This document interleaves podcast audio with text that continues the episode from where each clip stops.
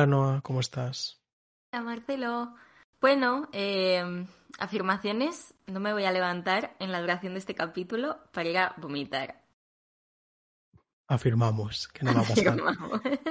no, estoy un poco pachucha, estoy tomando antibióticos y tal y me están sentando como el culo, pero no pasa nada, el deber nos llama. Sí, te has animado. Yo ayer, te- tengo que decir que yo ayer me rajé, íbamos a grabar ayer y dije, mira, yo no me encuentro bien.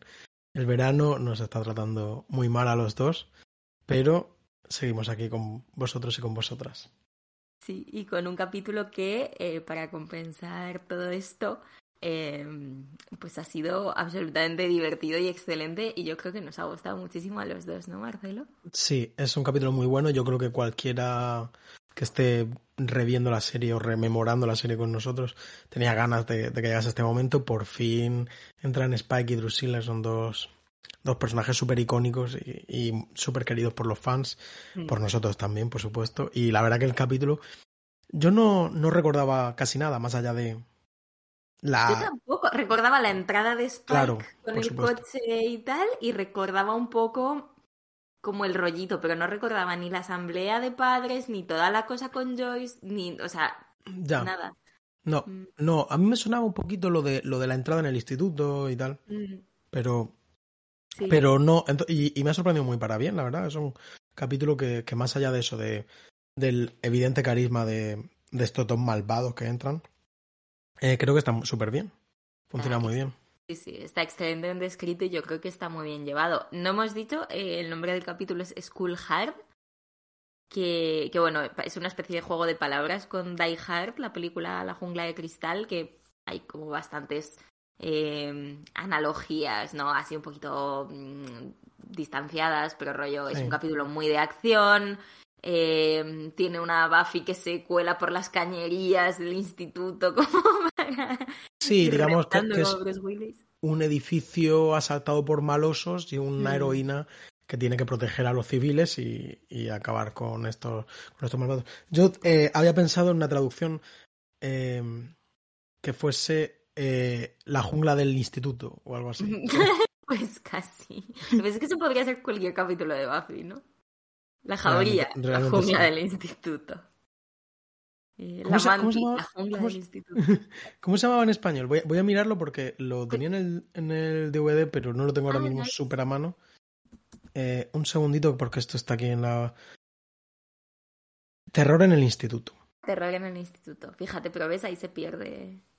Sí, pero claro, es que como traduces a. School Hard. De hecho, me parece como que como juego de palabras eh, es como que no tiene ninguna gracia, ¿sabes? No, es incomprensible. O sea, Es yo creo que mm, es el típico. eh, se te ocurre la idea y dices, oye, ¿y si hacemos Die Hard pero en Mm. el instituto? Le pones ese nombre al borrador y ya se queda. Es el Buffy contra los vampiros de... Sí, Bueno. podríamos llamarlo podcast hard. bueno, No pues... tiene gracia, este chiste no tenía gracia, nada de esto tiene gracia, perdón. Eh, No, sí que tenía, sí que tenía gracia, ¿no? eh, ¿Cuándo se emitió el capítulo y quién lo escribió? Pues ese mm, se emite el 29 de septiembre del 97. Ujú.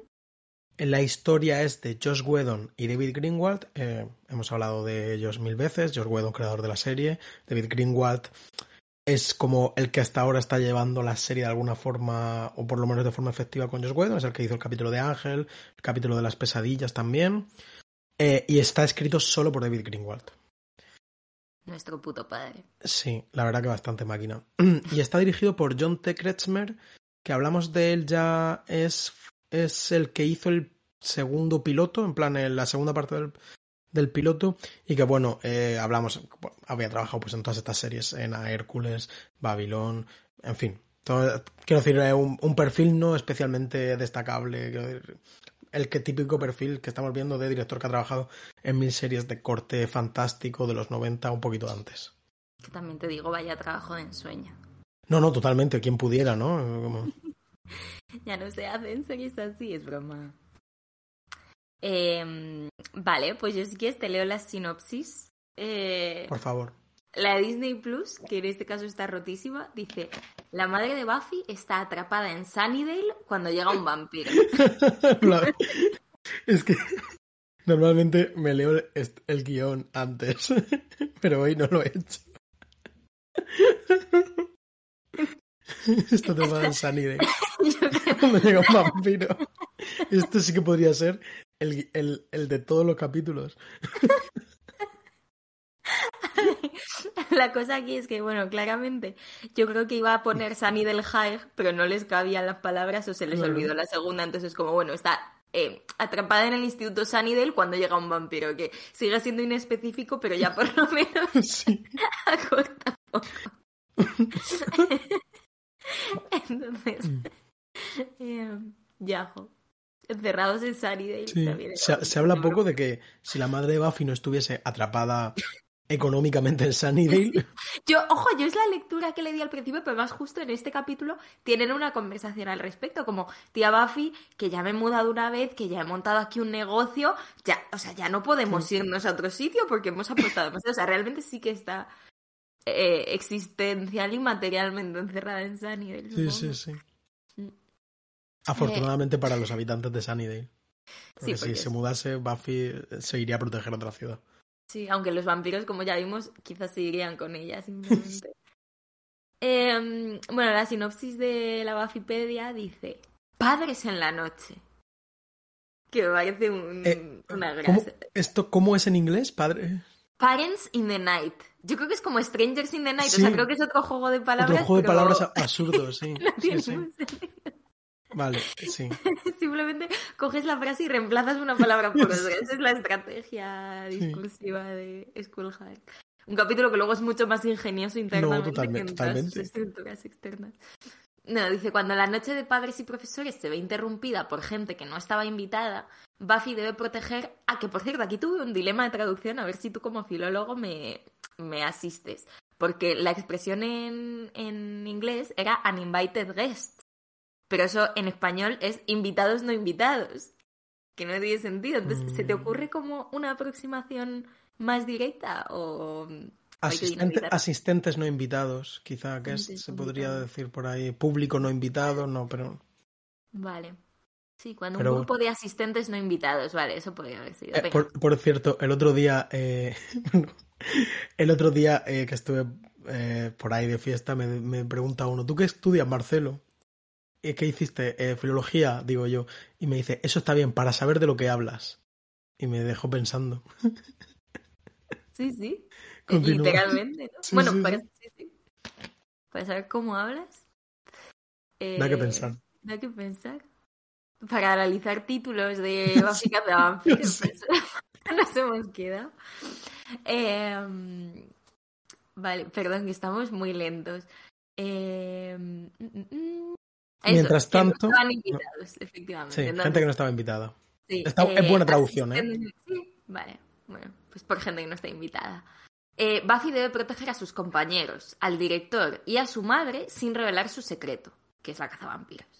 Mientras tanto, los viejos amigos de Ángel, Spike y Drusilla, visitan Sunnydale para la noche de San Virgilio, la noche sagrada para atacar.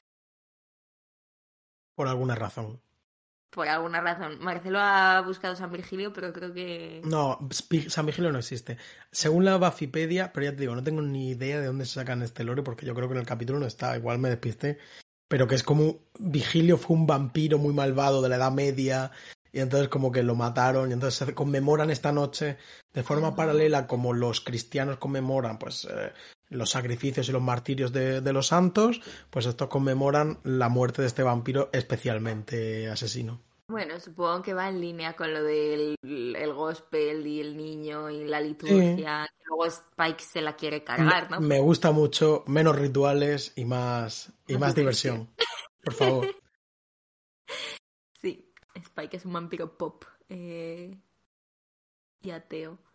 Eh, ahora hablamos de Spike.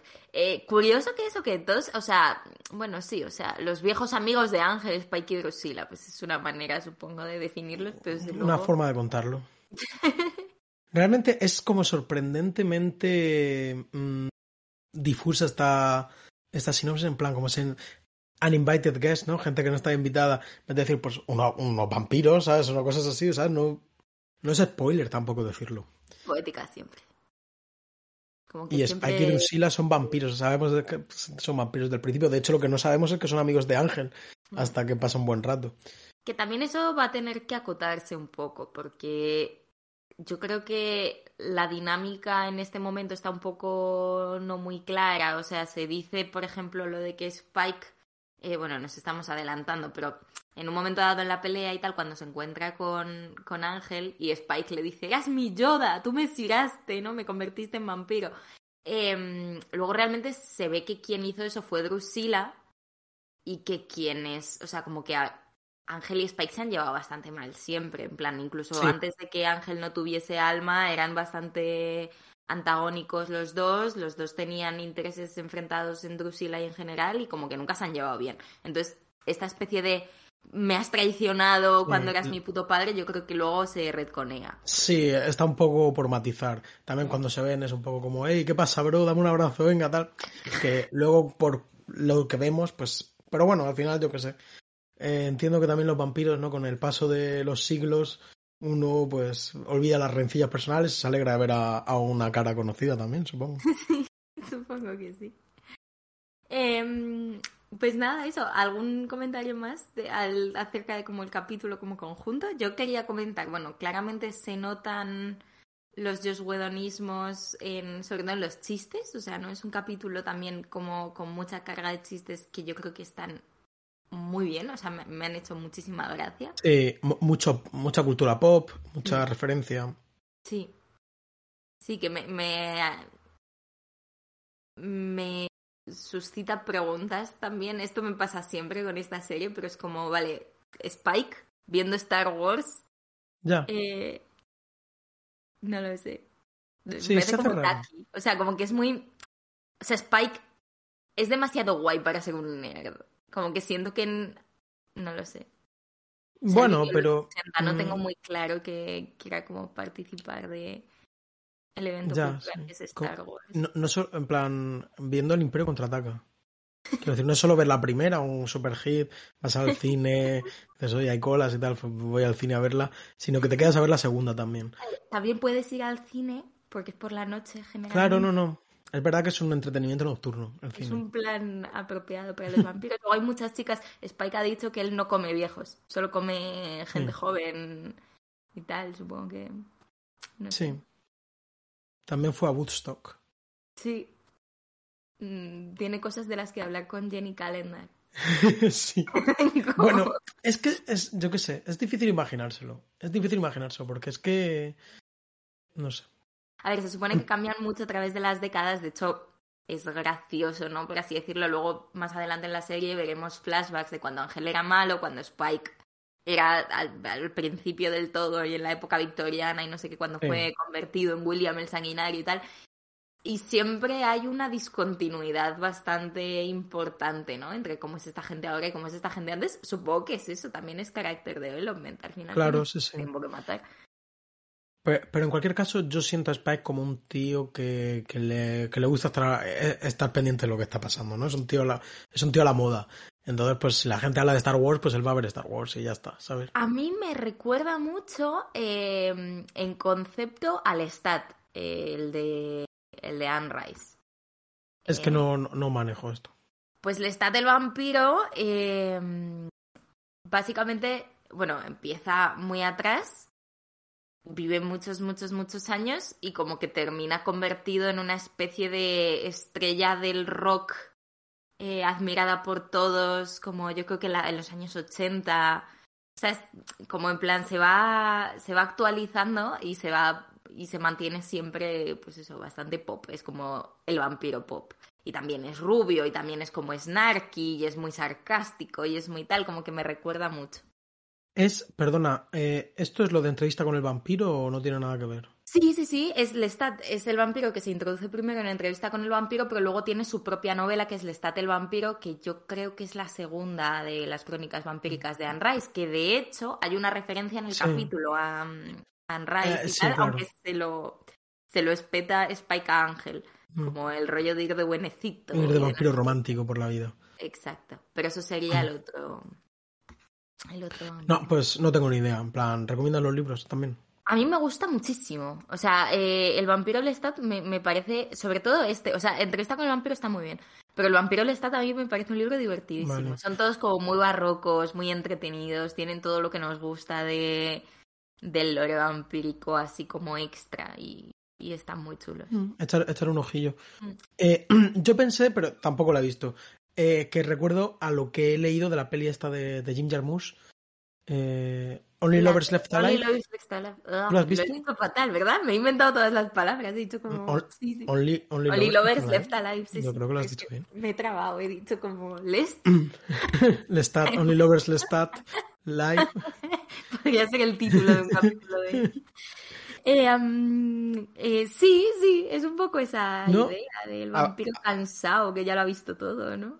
Sí, em, la- por la idea está como de eh, culturalmente inquieto. Es que, es que no la he visto, así que igual es lo contrario, es No, culturalmente aquí desinquieto. están, no, o sea, son culturalmente inquietos, pero a la vez culturalmente agotados, como que ya están fumando shisha en Marrakech eh, Sí. mientras escuchan vinilos y, y están tirados en un, en un suelo esperando algo de diversión, ¿no? Como que a mí me- lo que me gusta mucho, esa peli está muy bien, yo creo que te Yo, gustaría. yo soy súper fan de Jim Jarmusch, simplemente esta no la he visto, pero a mí me, me gustan todas mucho. Eso. Estás como, no estás viendo nada de vampiros, has hecho como una especie de voto de no voy a ver First Kill, no voy a ver Only Lovers. no Es que, es que de verdad que, que soy una persona completamente ignorante. Me, le- me leí Salem Slot, de que tenemos el podcast, Es verdad. Está muy bien, ¿verdad? Pero esta que me dio, me dio pereza. que los vampiros a mí, lo de eso de chupar la sangre y tal, no le veo la... Está divertida peli. Además sale Anton Yelchin, que en paz descanse, que Ay, era sí. muy lindo. Rip. Eh, Evan Rachel Wood. Hay mucha gente. Está muy chula, a mí me gusta, me gusta mucho eso, el rollo mm, el rollo noche de verano Marruecos y como gente deambulando y son cool, son chulos. Y la peli, no sé, la he no- visto una vez nada más, pero Yo no la he visto, pero la recomiendo a los seguidores. Seguro que buenísima. Sí. igual luego no era Marrakech y que estoy siendo como no sé, no, no sé, no sé dónde es, voy a buscarlo. Vale. Todavía no hemos empezado a hablar del camino. No, pero Only Lovers Left Alive es una película para poner en contexto, es una película del director Jim Jarmusch, que es un clásico del, Sí, del es en Tánger, de hecho, mi abuelo era de Tánger. Ya de. Tánger. Un clásico del cine independiente americano, eh, director de una de mis películas favoritas, eh, cuyo nombre ahora mismo no me acuerdo, pero Strangers in Paradise. No, Stra- Strangers Than Paradise, sí. Than Paradise. Sí, esa In es Paradise una- es un. Sí, exactamente. Esa es una de las mejores películas que se han hecho nunca. Y esta parece el mismo rollo. Todas las películas son de gente aburrida, dando vueltas por sitios. Entonces me gusta como el giro que sean vampiros. Sí, está muy bien. A mí me gusta que no te acuerdes del nombre de tu película favorita. Sí, me he puesto nervioso. Pero es- no es mi película favorita, pero es para mí fácilmente top 5. Sí. Pero esta pues no la he visto, pero me parece buena idea. Yo estoy seguro que, me- que es buenísima. Perdón, chicos, estamos muy tontos hoy. Eh, habíamos dividido temáticamente para organizarnos un poco el discurso y no irnos por las ramas. Sí. Eh, habíamos dicho hablar, pues primero entrar a tope a hablar de Spike. Eh, porque yo creo que es. O sea, es, es el gran personaje, es el Sí. gran favorito de la serie. Se come el capítulo y discutiblemente se come gran parte de la serie posterior. Bueno, eh, sin entrar en mucho spoiler para que no lo haya visto, bueno, pues va a ser un personaje muy importante esta temporada y aparecerá con frecuencia a lo largo de, de la serie, pues eh, en diferentes facetas de, pues, de- con diferentes funciones a nivel narrativo, ¿no? Sí. Y es un personaje muy interesante y eso, muy, muy querido por, por muchos fans.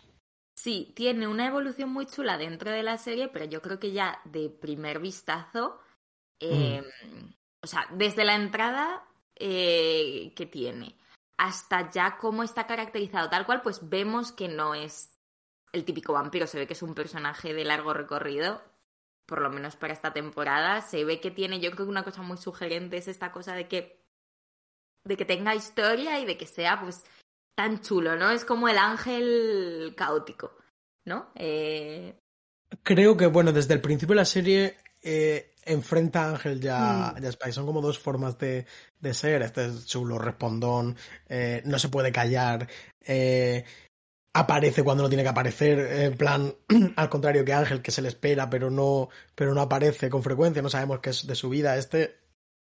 Sí, es Eh, impulsivo en vez de reflexivo, ¿no? Es como muy. Muy. Eh, ¿Cómo se dice? Como muy hedonista, ¿no? O sea, Spike, Sí. eh, al contrario de Ángel, Ángel es torturado y como que niega el placer y como está todo el rato lúgubre en las sombras. Spike es un tío que claramente se divierte siendo el mismo. Sí, es un disfrutón. Es un punk. Es Sí, lo que, ve- lo que vemos es un punky. Sí, sí. Y es un tío que, que a mí me gusta porque a mí en algunos sentidos me recuerda incluso a Buffy, ¿no? En esta cosa de, creo que son, hacen buenos antagonistas también porque los dos tienen, pues eso, un- una retranca especial y una manera como de, de dejar en ridículo a los demás y de robar la atención del momento hacia sí mismos. Lo que decías tú al principio, de que te daba la sensación de que Buffy era como la maestra de ceremonia de sus peleas, porque siempre las colocaba y, y hacía un chiste y hacía un tal. Spike es lo mismo, es un show. Totalmente. Mm. Totalmente. De hecho, es eh, el enfrentamiento que tiene un poco también eh, de no- otra de nuestras películas favoritas, Hit. Sí, El- La primera que se ven, que es así como, eh, hey, nos vemos el fin de que viene, no sé qué, ¿sabes? Como ya no, esta especie de enfrentamiento postergado entre estas dos personas que están claramente destinadas a chocar, pero parece que no terminan de ver el momento y que termina de una forma un poco ridícula para Spike, el, el payo corriendo, saliendo toda cebolla de ahí. Ya, huyendo como del poder del amor, porque realmente yo lo pensaba y digo, o sea, Spike huye porque Joyce como que le asusta con el hacha y con el tal y, y un poco que discursivamente está muy bien, ¿no? O sea, Spike huye porque él ha matado varias cazadoras en el pasado y entonces él cree que va a poder con Buffy, pero descubre en Buffy una anomalía, que es que en vez de ser un lobo solitario como el resto de las cazadoras, pues Buffy tiene amigos y familia, que es algo que la, la vuelve poderosa, ¿no? Entonces eso, a nivel de la serie, es importante. A nivel del capítulo, es como, tío, le das así Sí. y en plan, Em- puedes em- igual. es, es medio raro. Ya también- tenías. Mm. No- mm, nos gusta mucho de Spike esto que estábamos diciendo de, de que se carga todo este protocolo vampírico de rituales, de fechas, de profecías, que yo creo que tiene sentido cuando está el Master, que es un personaje también muy carismático, pero sin él es, es completamente absurdo.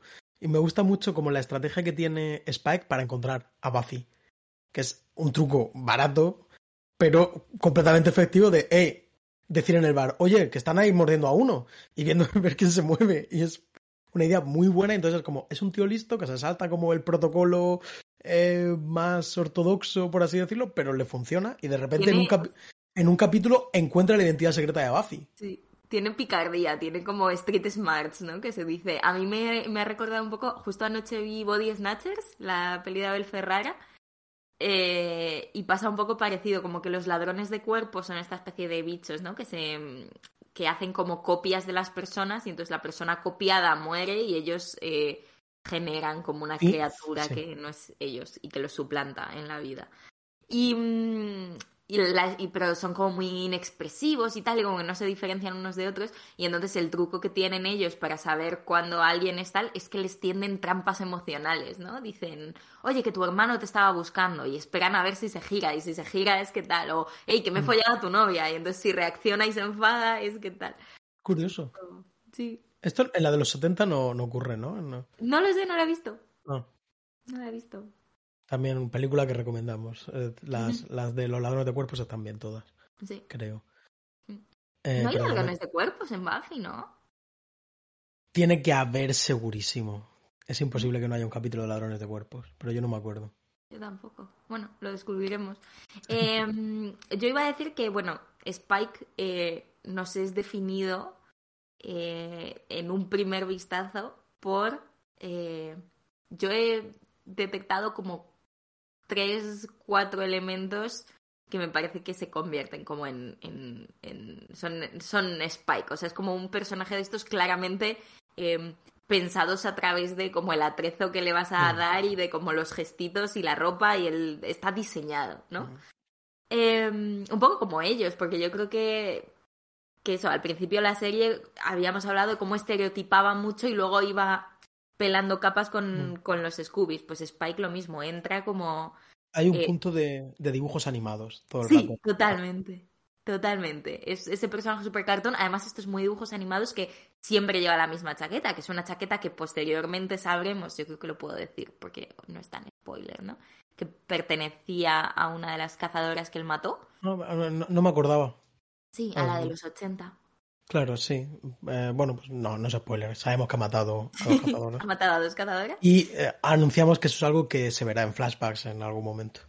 Sí, Que yo no tengo ni, ni idea de en qué momento, pero saldrá. Sí, la de los 80 se ve en la sexta temporada, si no me equivoco, sexta Queda o mucho. séptima, o sea, queda bastante. Es cuando meten a, mm, al director de escuela Vale. Wood, Sí, sí, sí. eh, pero, o sea, es bastante atrás. Lo de la China, porque a una se dice aquí además que mató a una en la De- revolución. The Boxer Revolution, sí. Eso, en la. como es el levantamiento de los boxers en China. Sí. Eh, esta yo no recuerdo que salga, pero A mí sí que me suena. Sí, ah, pues mira. Me interesa, Bueno. la verdad. Eso está muy bien. Los elementos. Los elementos. Eh, el coche, que es un De Soto Fireflight de 1959, que me hace gracia. Bueno, originalmente iba a ser un Cadillac negro, igual que tal.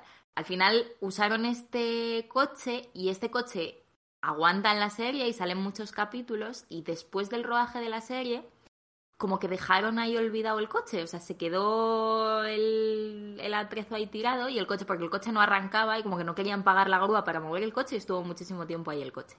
Aunque el coche no funcionaba, los de la empresa de renting de coches eh, pusieron un anuncio rollo, ¡Ey! Vendemos el, El coche, de Spike. Spike. Y lo vendieron por 10.000 dólares, aunque no andaba a algún fan de la serie que simplemente quería tener el, el de Soto Spike. Ya es curioso que un. Es el primer eh, vampiro que vemos conduciendo. ¿No? En plan, como. Sí, hemos Hasta visto vampiros parecía- con pistolas, hemos visto vampiros, pero no hemos visto vampiros Sí. con coches. Verdad, se me había olvidado las pistolitas de, de darla. Eh, siguiente elemento, Eh, siguiente elemento, eh, la cazadora Duster, que como digo, eh, eh, va, va a convertirse en súper, súper, súper, súper seña de identidad de Spike. Y además él no la presta, no es como Ángel, que de repente decide desprenderse de su cazadora de cuero, ¿no? Em, luego siempre se ha, se ha comparado mucho a Spike con Billy Idol, ¿no? Como que se ha Sí. dicho que su estética era 100%, es un vampiro que se quedó un poco en... Co- copia Billy Idol, sí. Sí. No he apuntado el pelo, pero supongo que forma parte del look, este pelo de colorado que es así como noodles secos. Te, Eh, te- te lo iba, te lo iba a decir que era el que te faltaba, porque es- para mí el pelo es claramente. sí. Sí, Sí, y es muy- lo mismo, es esta especie de, de resto de vestigio de los años 80 que curiosamente, claro, el James Masters todo- toda la duración, él es castaño, aunque cueste creerlo, de hecho a mí me Mm. resulta muy uncanny Eh, verlo, sí, luego lo he visto alguna vez en Torchwood o no sé qué, y es como, ¿dónde está tu, tu, tu, tu pelo? Eh, se ve que estuvo secuestrado con el pelo este de Colorado durante los 7, 8 años que estuviesen rodando la serie y entonces después eh, se lo rapó en directo, como fue todo un evento. Y Fíjate. luego, el cipo y el cigarrillo, que yo sí que a mí me llama la atención lo de, o sea, los vampiros como que no exhalan aire de verdad y no pueden hacer una RCP, pero sí que pueden fumar vampiros. Claro, sí. Que es el primer vampiro que fuma, que me parece bastante... Sí, Ángel creo que también fuma en algún momento. ¿Sí? Me suena así, pero bueno, sí, vampiros fumadores creo que encontraremos más. Por todo este tema de la asociación vampiro, bajos fondos, cine negro y tal, encontraremos vampiros fumadores. Puede ser. A ver, les queda muy bien. Sí, a Spike le queda súper bien. Si no fumase sería otra cosa. Sí, la verdad que sí. Y nada, y luego también tenía las uñitas pintadas de negro, que, que lo mismo, como que siento que, que entra dentro del, del look este punky, como tú dices. eh, No sé, un vampiro guay, es que es absolutamente, extremadamente guay. Es que hay que hablar además de otro elemento de, de Spike, que es su acento, su acento británico. Spike, Británico, Sí, que fue una decisión de James Masters copiándose de Anthony Stuart Head. Ah, no, no- no sabía que era decisión de. Yo sí que es verdad que, que- que he visto que, que él aprende inglés británico de, de Anthony Stewart Head, el actor que hace de, de Giles. Eh, pero él es californiano. Diría que en este capítulo su al principio es, su acento es particularmente raro. A mí, bueno, pues ninguno de los dos somos ingleses, tampoco tenemos como capacidad para notarlo, pero es un, la gente lo comenta mucho, que es una que se nota un poco fake. Pero cómo olvidar a Spike en algún momento así diciendo bloody hell, cosas así. Sí, además es que es verdad que él, sus orígenes están en la Inglaterra victoriana, quiero Mm. recordar. Entonces, Sí. eh, tiene sentido que haya ido arrastrando este acento, aunque yo creo que también, curiosamente, luego es muy norteamericano en, en otras cosas, como que, no sé, como que el tipo de refer... no sé. No sé, yo, yo lo vi siempre como eso, como Sid Vicious, en plan un punk Mm, británico ya, de los sí, años totalmente. 70. Yo lo apunté cuando, en cuanto salen Drusilla y Spike, Claro. como si son Sid y Nancy, ¿no? O sea, ese Sí, es el sí. referente. Para mí siempre ha sido eso, un punk inglés de los años 70. Sí, en plan, pues. pues es, vi- es violento, es, Pues. eh, es impulsivo, eh, no tiene modales, pero en, al- al- en el sentido inglés. 100%. Podía salir en, ¿cómo se llamaba la peli esta de como los punkis? eh, la mítica, que como que le parecía muy guay a la gente cuando tenía 18 años, de como gente con bomber pegando. This is England. Esa. Sí, es ese rollo, claro, sí. Sí, es cierto, es cierto, retiro lo dicho. Yo es que, claro, la primera vez me pasa lo mismo que con Giles, como cuando yo vi esta serie, eh, la vi doblada al español, que además me gustaba bastante el doblaje. Eh, es una capa de, de información sobre el personaje que no se te revela Claro. hasta que no hasta que no la vuelves 100%. a ver. Pero sí, es muy chulo. Y es, y es sobre todo es eso, o sea, es muy guay. A la vez está un poquito pasado de moda, ¿no? Porque también es un poco la gracia, pero, pero es que Sí, es, es. Kiss, en plan, es ya como... Mm. Es muy chulo. Y nada, pues eso, hemos sabido de él que estuvo en Woodstock y que al beberse a una persona con que había tomado LSD, pues él estuvo eh, viendo los colores. Sí, Eh, luego, es que tiene mucha gracia. A mí, mi chiste favorito de los que hace Spike en el capítulo, y hace varios, es eh, el desprecio con el que trata al niño. En plan de, cuando le dice, en plan de, ¿dónde está the, Anon- the Anointed Guy? Y luego lo llama como, yo qué sé, no sé, es muy gracioso. That, anon- that. Sí. Es como el desprecio con el que... claramente la serie quiere que nos caiga bien, porque es Sí. que mate al niño. Sí, es como por fin. Que leí en la Bafipedia, no sé si esto será verdad, pero que la razón por la que matan al niño y no continúa como villano de temporada es que se estaba haciendo muy mayor, en plan, claro, era justo un niño en la edad del estirón. Entonces, como que, como los vampiros no crecen, eh, se les estaba. O sea, no, no podían seguir tirando con el actor y entonces le obligaron a estar sentado en todas sus escenas de esta segunda temporada para que no se notase que había crecido de alto. Y aquí lo, lo revientan directamente. Pero es verdad que en este capítulo está todo el capítulo sentado y es un poco en una postura un poco un cani, en plan parece un poco eh, muñeco de ventrílocuo. Sí, totalmente. Totalmente. Eh, y bueno, sabemos también de él que, que mató, lo que hemos dicho, mató a dos, a dos cazadoras ya previamente, es, siendo un vampiro relativamente joven, bastante más joven que, que Ángel. Eh, si quieres, te cuento un poquito de, de él como actor, que tampoco hay mucho más. Bueno, no hemos dicho que su nombre original era William el Sanguinario. Bueno, William de Bloody, sí. Sí. Que a mí me encanta. O sea, William el Sanguinario. Sí, de hecho se llama Spike porque clavaba púas a sus víctimas, ¿no? De- con del railroad, del, de las vías del tren. Un poquito sádico, pero nos cae. bien. Sí, pero de buen rollo. Venga, cuéntame cosas de James Masters. Eh, pues James Masters es el actor, es- nació en el 62 Ujú. eh, y es, como hemos dicho, californiano. Empezó haciendo obras de teatro, al parecer tuvo un papel eh, premiado en, Califor- en California, no, perdón, en Chicago, haciendo de Robespierre en una obra de seis horas y media, una obra de teatro de seis horas y Ah. media que parece bastante interesante. Ojalá hubiese un bootleg de esto. Me encantaría Sí. ver. Estaría muy bien. Un segundo. Eh, y bueno, pues su primer papel importante fue en televisión, fue Buffy, pero su debut realmente es en la serie está en Northern Sports sobre Doctor en Alaska. Mm, Y luego, pues como que ha ido derivando el... Ha trabajado bastante, James Marsden sigue trabajando bastante, eh, haciendo de... Sobre todo en series, digamos, del ámbito nerd. eh, salió en Smallville haciendo de Brainiac.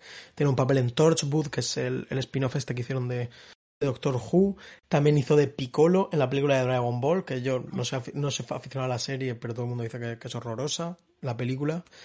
Eh, también ha narrado, ha narrado audiolibros de Dresden Files, ¿te suena a ti? Eh, pues es una serie de fantasía que dicen que está muy bien, fantasía así como mezclada con detectives, que dicen que está súper bien. Eh, luego, en otros ámbitos de su vida, ha, ha escrito cómics de, de, Buffy. Se ve que ha estado muy... Drusilla, ¿no?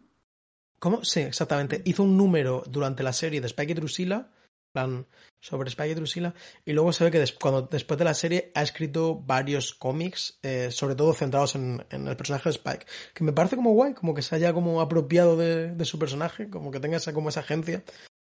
Eh, ah, y, y, lo último es su faceta como músico, que, que, tiene, canta en un grupo que se llama Ghost of the Machine, y que bueno, pues eh, no, no diría que tiene mucho éxito, está escuchando un poquillo por encima, tampoco diría que son malos, bien, pero bueno, pues son un grupo muy para sonar el bronce, la verdad.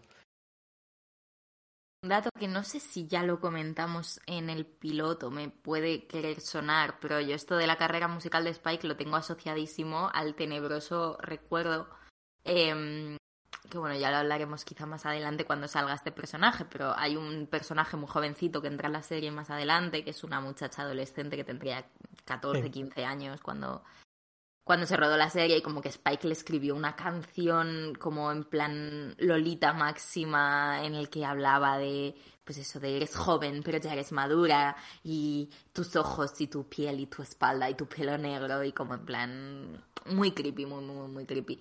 Eh, no sé, sin más. Yo es un tío, o sea, me, me parece que, que, James Masters es de esta gente salvada por la Comic Con, o sea, es como su, su notoriedad y como su relevancia sí. está súper atada a este rollo. Salen un montón de pues podcast, eh, eventos, es de esta gente que no se pierde una porque es donde sigue siendo cam, relevante. Cam, camellos, es un personaje eso como para los que saben saber, ¿no? Y entonces eh, quien ha visto la serie, pues le da gusto verlo por ahí de vez en cuando y, y gracias a eso más o menos sobrevive, porque bueno, pues en Torchwood creo que es que tuvo, por ejemplo, un papel importante, pero también es una serie súper de nicho, súper com de Comic Con, ¿no?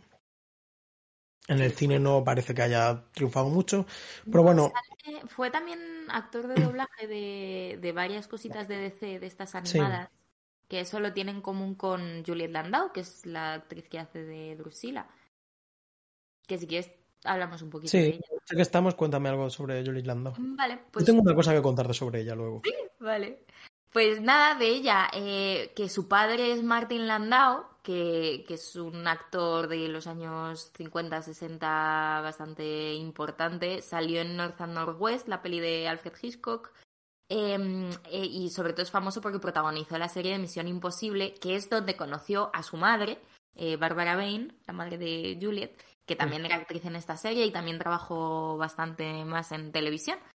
Y, y, ya está, ella, el único papel que yo le tenía en mente y de los poquitos que realmente así se vienen a la mente cuando, también cuando, cuando mira su filmografía y tal, es en Ed Wood, donde su padre, Martin Landau, hacía de Bela Lugosi y ella tiene un papel un poquito más secundario dentro de la peli. Eh, y nada, fue bailarina profesional, lo más notorio que ha hecho es Buffy, o sea, realmente el resto de papeles, sí. aunque tiene muchos, han sido todos bastante menores. Y también tiene carrera como actriz de doblaje, en animación de DC ha hecho, ha hecho varias cosas, varios personajes. Y pues básicamente eso, no, no ha tenido muchísimo más recorrido. Ella tiene una presencia que es, yo diría que realmente inolvidable, en plan, eh, la, como que creo que tiene como mucho de genética, plan su cara, su voz, eh, lo tiene ya su padre, su padre también es un actor eh, como con bastante carisma, por así decirlo, pero construye el personaje de Drusilla, eh, quiero decir que creo que, que, lo hace muy bien y que es en gran medida también cosa suya, sin, sin ella sería un personaje súper distinto. Totalmente, porque de hecho ya hemos visto a Darla, por ejemplo, ¿no? que podía haber sido una Drusilla en potencia, pero sí. no es igual. Ella no. tiene como esta forma, o sea, parece que es una vampira de verdad y parece sí. que está absolutamente demenciada de verdad, ¿no? Como que tiene... Sí. Y además tiene... como que navega muy bien. A mí lo que me encanta de Drusilla es como esa especie de espectro entre lo terrorífico y desquiciado y como la ternura, ¿no? O sea, es, es un personaje muy indefenso, eh, muy tierno, sí. pero a la vez que, que, da mucho miedo, no tanto por su agresividad y por su violencia y por sus códigos morales tal, sino porque es totalmente imprevisible, ¿no? Es como... No sé, es, es se, le va la, se le va la pinza y te la, y te la en un segundo. Para mí es uno de los personajes más terroríficos de, de, de la serie y uno, y uno de mis favoritos también. Y ya te digo, creo que está muy bien escrita en general, pero sobre todo diría que es eh, trabajo artesanal de, de Julie, la, Julie Landau. Es que a mí me siguió en Twitter una época, por alguna razón. ¿En serio? Ay, esto me... Sí, yo esto lo sé. Esto me quiero acordar. Sí, sí. sí yo creo que dejó de salir? Es, lo, lo, comprobé cuando vi el capítulo y ya no me sigue, me temo. Tengo que decir que no le devolví el follow, así Juliet, que no... si nos escuchas, eh, Pásate puedes por el venir al podcast. podcast cuando quieras. Sí, Cuesta mucho imaginarse a Julie Landau hablando normal, ¿eh? En plan, mantener una conversación normal. sí, es verdad. Sin que te arañe con esas uñas enormes Sí. o algo así. Y bueno, entre los dos tiene una química increíble. Eh, no sé, están como los dos muy bien casteados y muy bien. Lo hacen los dos muy bien, en este, por lo menos en este capítulo. Sí, sí. Y luego me gusta mucho la dinámica que ellos tienen y la manera en la que. Yo creo que Drusila.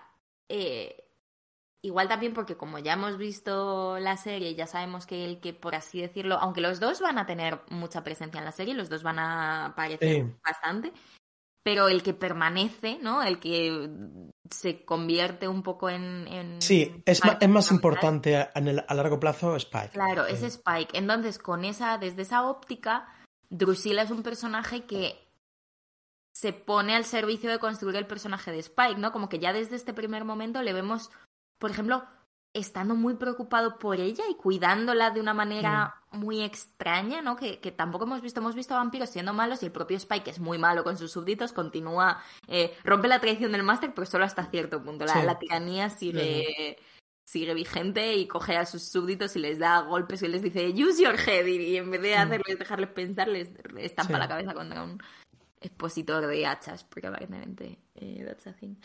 pero mm, pero eso como que ya vamos no sé vemos que, que tienen un vínculo especial y que a su manera se quieren mucho y un poco como pasaba con Darla no Esa, esos vampiros que, que se quieren y que se cuidan a mí me parece muy tierno Drusilla no queriendo comer y Spike cazándole una chavala Mm. para que coma y diciéndole, venga, come algo. Y ella que diciendo que, algo. sí, y ella diciendo que tiene pesadillas y que ha soñado que se queda calva y que tiene miedo, como, no sé, es, es una dinámica muy vulnerable y, Y chula.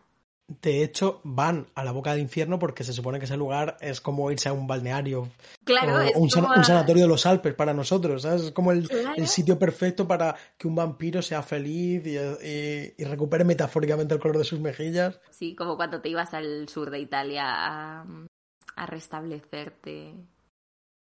Totalmente, me parece una idea muy guay. de tu, de tu tuberculosis. Sí, está muy chulo. Y llegan y básicamente arrasan con todo, ¿no? Como que Spike eh, da un golpe de estado. Sí. Toda la jerarquía vampírica de la Orden de Aurelio yo diría que se disuelve de, de facto. Sí, y a mí lo que me gusta, aunque estamos, hoy estamos como amodorrados, siento Sí. que, que estamos como, tenemos una cadencia muy, muy dormida. Es que hace mucho calor. Sí, hace muchísimo calor.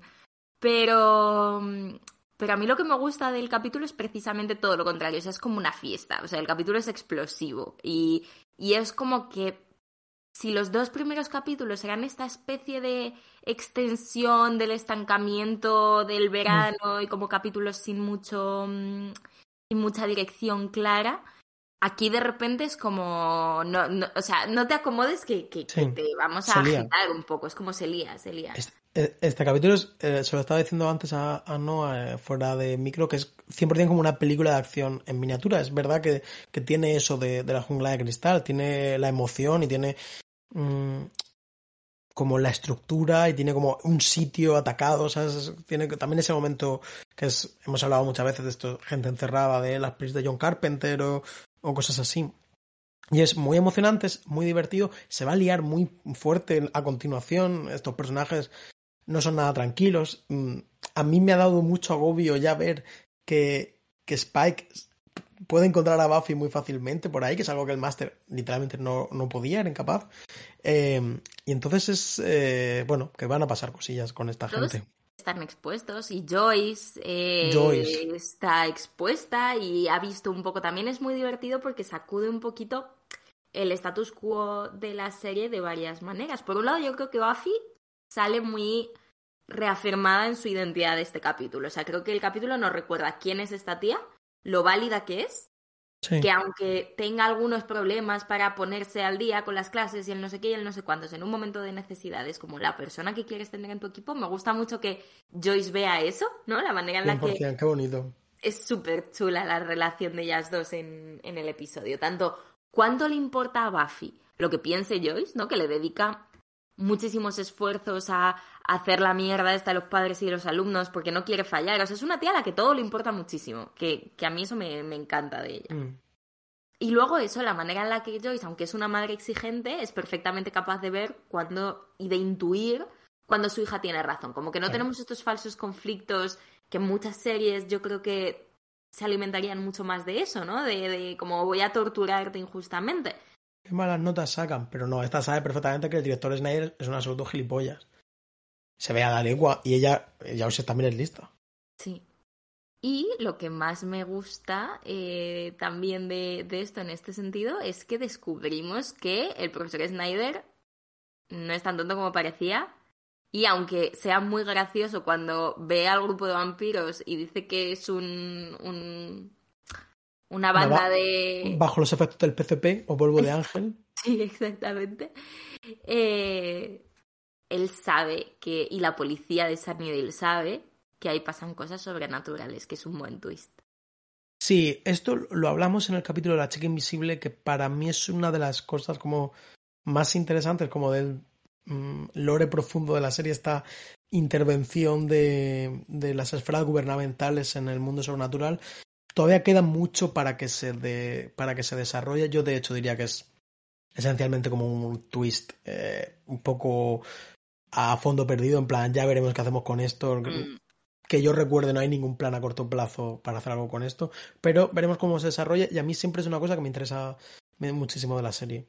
Sí, es muy chulo. Y es que es eso, que aunque no lo desarrolles a nivel capítulo, como que te mete, pues como el final de, de La chica invisible, te mete esa especie de, sospecha dentro, es muy mm, agradable como final. Claro, en plan, Snyder igual es malo de una forma más eh, compleja que, que la que conocemos.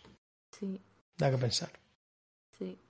Y luego eso, pues que es un capítulo que a nivel relación de, de Buffy, tanto con sus amigos que la apoyan y están ahí pintando carteles y organizando la mierda esta del parent teacher, que me hace mucha gracia, o sea, me gusta mucho tanto la premisa, o sea, me parece una excusa muy divertida de capítulo, me gusta mm. mucho cómo, cómo se comportan todos ellos alrededor, da lugar a chistes muy graciosos.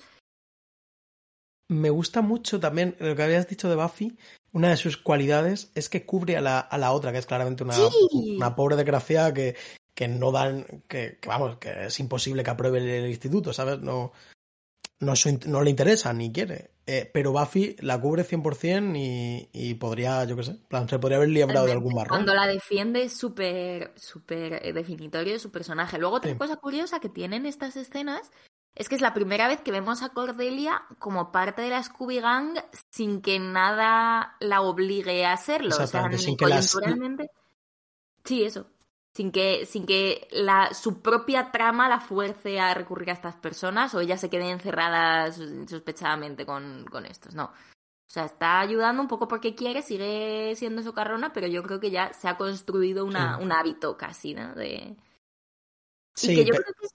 No, di, perdón. Continúa, continúa, continúa. No, que yo creo que es bonito porque Cordelia es un personaje al que poco a poco en la serie, o sea, al principio estaba súper estereotipada, luego fuimos descubriendo que estaba más sola de lo que nosotros pensábamos, entonces creo que es un poco, o sea, ella acaba, acaba cayendo con, con este grupo de perdedores, no sé qué, no sé cuántos, porque, pues bueno, pues porque es más como ellos de lo que parecía, aunque luego mm. sigan manteniéndose las, las distancias formales, ¿no? Y, y sigan lanzándole pullas, y es bonito, me, me hace ilusión que esté ahí.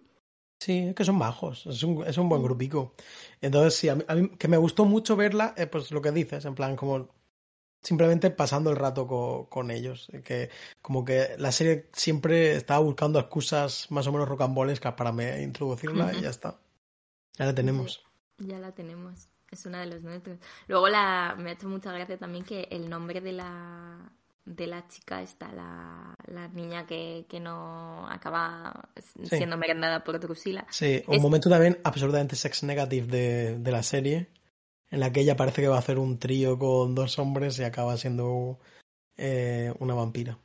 Sí, acaba devorada por dos vampiros. Eh, de otra forma de hacer un trío, supongo.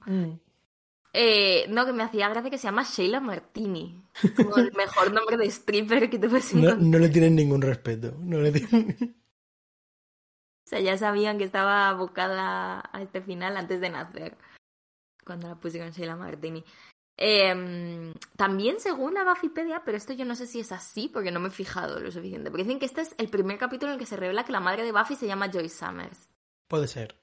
Mm. Puede ser, porque ha salido poco, siempre con Buffy, Mam, eh, Mm. y ya está, ¿no? En plan, puede ser. Sí. Te parece curioso, ¿no? Que Sí, puedas es- estar como tanto tiempo sin saber que Joyce es Joyce. Es bastante curioso, la verdad. Sí. Em, luego tienes aquí apuntado Cinematic Parallels, la sangre Ah. de Spike, la aventura de Buffy. Porque en dos escenas, diría que consecutivas, vemos a Drusilla cortándole la, la cara a Spike de una forma como completamente erótica, a unos niveles que no estamos acostumbrados en la serie, que ya hemos llegado a altas cotas de erotismo masoquista. Eh, y en la siguiente escena está Buffy pintando los carteles precisamente y tiene como la cara manchada de pintura. No sé si te diste cuenta. Me di cuenta, pero me di cuenta porque no lo entendía. Digo, ¿cómo te manchas así? Pero no hice la asociación Eh. entre los dos planos. Claramente hay algo ahí. Luego te subo los frames. Es como la típica Sí, sí. tontería que el director quiere hacer, ¿sabes? Como para hacerse el guay. sí, sí. Pero me pareció guay, me pareció chulo. Está chulo. A mí me hizo gracia también de esa escena que ella estuviese con el peto, el típico peto vaquero de trabajo, pero me hace mucha gracia como en todas las series americanas, si hay una mudanza o hay que pintar algo, te pones inmediatamente el peto vaquero que yo nunca he entendido ni su funcionalidad real, o sea, más allá de que tiene un bolsillo que es cómodo, Y que te, cubre, que te cubre la ropa. Se supone que te lo pones encima de la- del resto de cosas. Supongo, pero ni siquiera te cubre tanto, pero, pero sí, o sea, no sé, pero que me hace gracia como Si la algún, Buffy más preparada para... si hay algún aficionado a la moda workwear, al estilo que nos, que nos lo indique. Que más es muy americano, como aquí te pones un delantal, ¿no? Pero... Sí, 100% un babi. Un Buffy. Es que los Babis te cubren más. Están Claro, sí, sí, es mejor idea que, que el Sí. peto. Bueno, Buffy lleva un poco un Babi en, en la tercera temporada en Anne. Su De- uniforme lo, de lo lo descubriremos. Sí, spoilers de ropa. spoilers. sí. Em, y no sé, ¿qué más cosillas? Es que realmente, no sé, hay muchísimos chistes que creo que son graciosísimos. Ah, me hace mucha gracia también, no sé si te diste cuenta cuando, cuando vuelca el, el bolso Sander porque le dice Buffy, necesito una estaca. Y entonces volvemos un poco a este eco de la primera temporada cuando Ba- Sander le ayudaba a Mm. recoger sus cosas del bolso a Buffy y encontraba una estaca y eso le sorprendía. Eh, esta vez es al revés, está buscando la, esta- la- la estaca y encuentra un tampón, encuentra un yo-yo, que es el yo-yo que tenía en el primer capítulo de, de la temporada y tal. Sí, Y ya finalmente saca la estaca, me parece gracioso. Sí, no fue, eres una escena divertida, la verdad, esa, en plan... Y no había pensado como en el paralelismo, pero es verdad que bu- buen, buena rima. Y luego, y luego lo de, también me hizo mucha gracia lo de Willow cuando, cuando empiezan a hablar de, bueno, pero si Ángel tiene 200 años, aunque solo haya tenido dos citas al año, eso son 400 citas.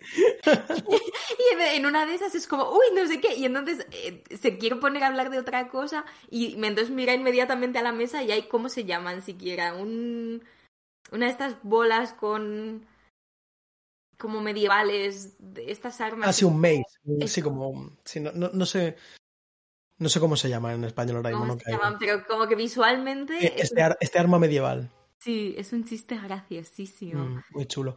Que por cierto, hemos hablado de que el capítulo termina con Willow y Cordelia encerradas rezando. Graciosísimo también, pidiéndole a Dios que era lo último que le pedía, que era algo físico, no recuerdo, pero le pedía No sé, pero le pide era como como la... el equivalente de pídele unas pizzas, que no era eso, pero era como... Sí, sí, sí, tal cual, tal cual. Una- la cosa más superficial posible se Sí, la... sí, sí. Muy gracioso, pero me gusta mucho. También me encanta. eh, Willow tiene un momentito en esta pelea en el que coge un busto Sí, ¡pa! y revienta a una persona que, que me, Me- hizo muy feliz. me quedé flipando. Digo, oye, de hecho pensé que era Cordelia al principio y luego me di cuenta, no, no, que Cordelia es la que estaba, que estaba no, atrapada. En, en esta dinámica, Willow, Willow Sí, empieza sí. a sobresalir. Sí, sí, veremos también esto. Sí. Eh, pues si quieres contamos también esto que, que te mandaron. Sí, bueno, eh, el otro día eh, Pedro Toro, que estaba creo que en Edimburgo, me mandó... Un, un amigo del programa. Pedro Toro, un amigo del programa, no. Sí. Eh, me mandó un, un, eh, cartel de un especial de comedia llamado Buffy Revamped, que era un especial de comedia de un chaval llamado Brendan Murphy que se disfraza de Spike y básicamente creo que lo que hace es contar Buffy desde el punto de vista de Spike. Sí, exactamente. Eh, como quizás sepáis, en Edimburgo hacen todos los veranos un festival como de comedia que dura creo que todo un mes o más, que hay millones de, de espectáculos, pinta súper guay, súper interesante. Y este hombre al parecer tiene una larga tradición de eh, shows, eh, one, en plan, shows unipersonales, monólogos, también podríamos decir. de forma más breve, eh, sobre, sobre programas de televisión. Entonces, sabe que tiene uno también sobre eh, la, la serie está de Crown.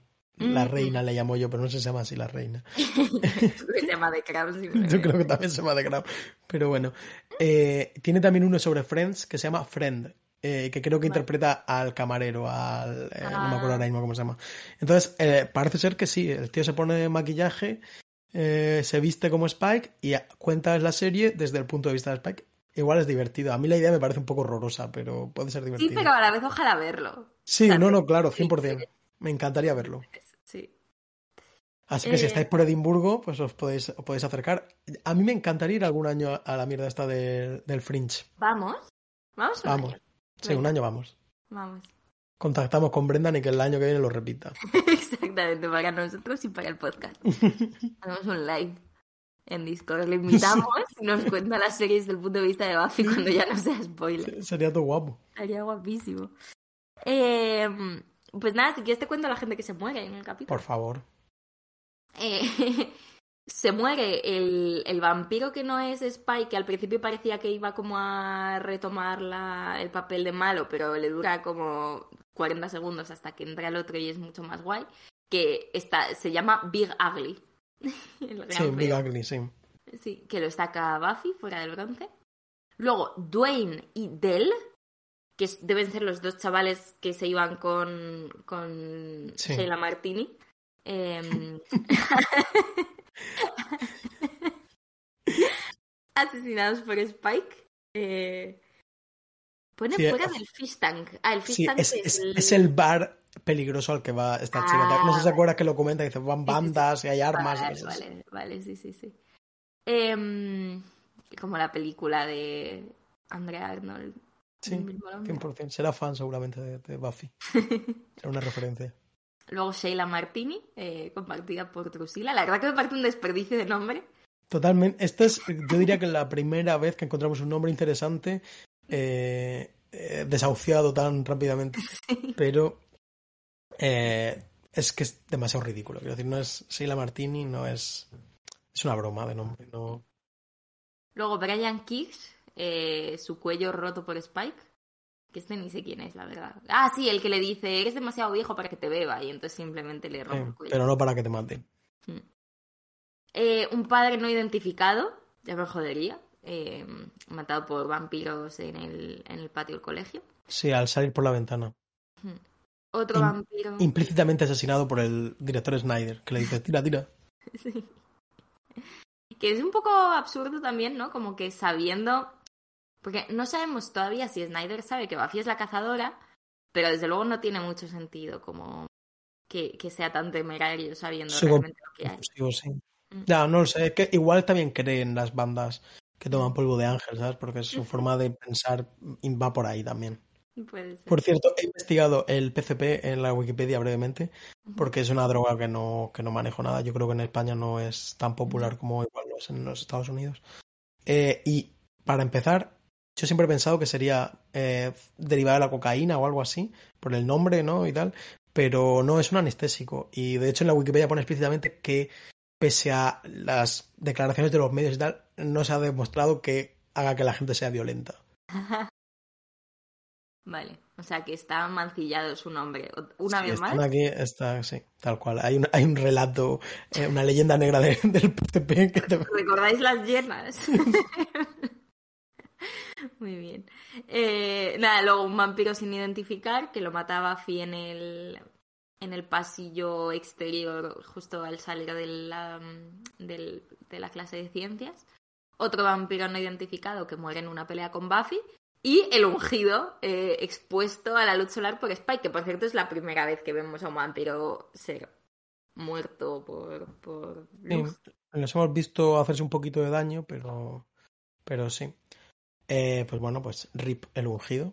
A Rip el ungido. Seguramente nos No le vamos a echar mucho de menos. Eh, hostias, el próximo capítulo. La momia inca. Es un- la uno- momia inca. Lo hemos uno de los enseñado cap- 200 veces ya y todavía no Sí. lo hemos visto. Y yo ni me acuerdo de qué capítulo. Yo capítulo. sí, yo sí, yo sí que me acuerdo. Eh, trigger warning quizás sea racista Sí. y O quizás sea, sea un mal capítulo. Yo creo recordar que la momia inca era eh, un capítulo de Día de Acción de Gracias. No, ¿No? estoy casi seguro de que no. La momia inca, dame un segundo. No, porque, porque además Acción de Gracias va Ah, después, vale. Acción de Gracias va después de Halloween. Y en esta temporada hay un capítulo que es verdad. sobre Halloween. Vale, vale. Vale, no, No. pero sí es este. O Es sea, similar, esta- es similar al de la mantis. El concepto es de- Eh, bueno. Sí. Mm, Creo que hay un personaje Vale. eh, exótico sexualizado. Es lo que quiero un- decir. sí, sí. O sea, hay una. Es un poco Pinocho, ¿no? Hay una chica que quizá no sea una chica de verdad. Vale. Mm. Sino que sea una momia inca. quizás. Sino que sea. Una momia inca. Recordemos que la madre de Buffy Sí. eh, trabaja en un. Em, en un- Una- como expo- haciendo exposiciones de antigüedades. Sí, una Una galería como de, arte folclórico más, o por- no sé cómo decirlo. pagano. Mm. Entonces, bueno, eh, pueden pasar cosas relacionadas con su trabajo. Ahora que además es un personaje que está, que ya tiene nombre en la serie. Sí. Va ganando, va ganando peso. Eh, bueno, yo tengo una afirmación para terminar. Creo que, como dijo Spike, eh, un poquito menos de ritual y un poquito más de diversión. Que esto nos lo podemos apli- aplicar para el próximo capítulo. Vamos Sí. a venir refrescados. A tomar por culo los tops. A tomar por- que les jodan la sinopsis de Disney. Vamos a bailar eh, todo el capítulo en silencio, simplemente. Eh, bueno, Noah, hasta la otra. Hasta luego. Muchísimas gracias por escucharnos. Un Espera, no, espera, espera, espera, Vale. nos hemos olvidado una cosa. Habías buscado información del grupo que tocaba en el verano. Ostras, es- ostras, vale, sí. Vale, menos ritual. No eh, ritual, más Es una banda, una banda que se llama Nickel, Nickel, que es un poco complicado, tampoco es súper complicado, pero buscar información sobre ellos porque buscando Nickel Band La Nickelback, te sale todo Nickelback. claro. Eh, pero bueno, sacaron un disco que se llama Stupid Thing en el 97. Aquí cantan dos canciones, una de ellas es Stupid Thing. Eh, es un poco, ya te digo, no hay mucho sobre ellos, pero he encontrado un post de Reddit en el que supuestamente el compositor de la banda eh, habla, eh, plan, alguien comenta algo de esto y este responde. La veracidad que le doy es limitada, pero puede ser que sea verdad, ¿no? Y bueno, el tío cuenta que, que pensaban que sí que se iban a hacer un poquillo más famosos, pero que no con la serie, pero que no les funcionó muy bien, que sacaron otro EP en el que regrabaron algunas canciones, que el bajista dice que se fue a un grupo más exitoso, pero no dice el nombre, desconozco a qué grupo, y que él simplemente pues se casó y tiene hijos y se dejó la música, aunque ha publicado como un disco de, de demos eh, que creo que se puede comprar. Eh, eh, lo pondremos en las notas y el link este por, por si a alguien le interesa, por si a alguien le concede alguna velocidad al níquel. Eh, yo estaba escuchando un poco el disco, me parece un poco flojillo, pero bueno, es lo que va a sonar de fondo. Disfrutadlo. Disfrutadlo. Muchas gracias por escuchar ahora sí y un beso. Hasta luego.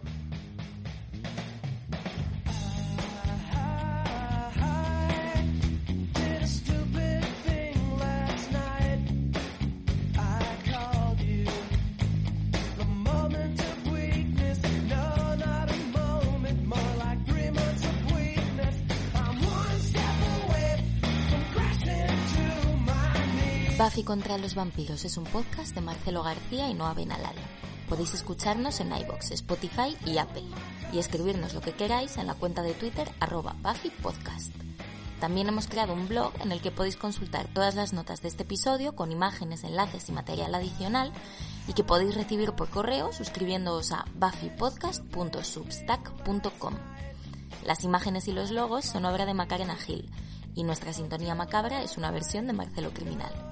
Muchas gracias por escuchar y hasta la próxima.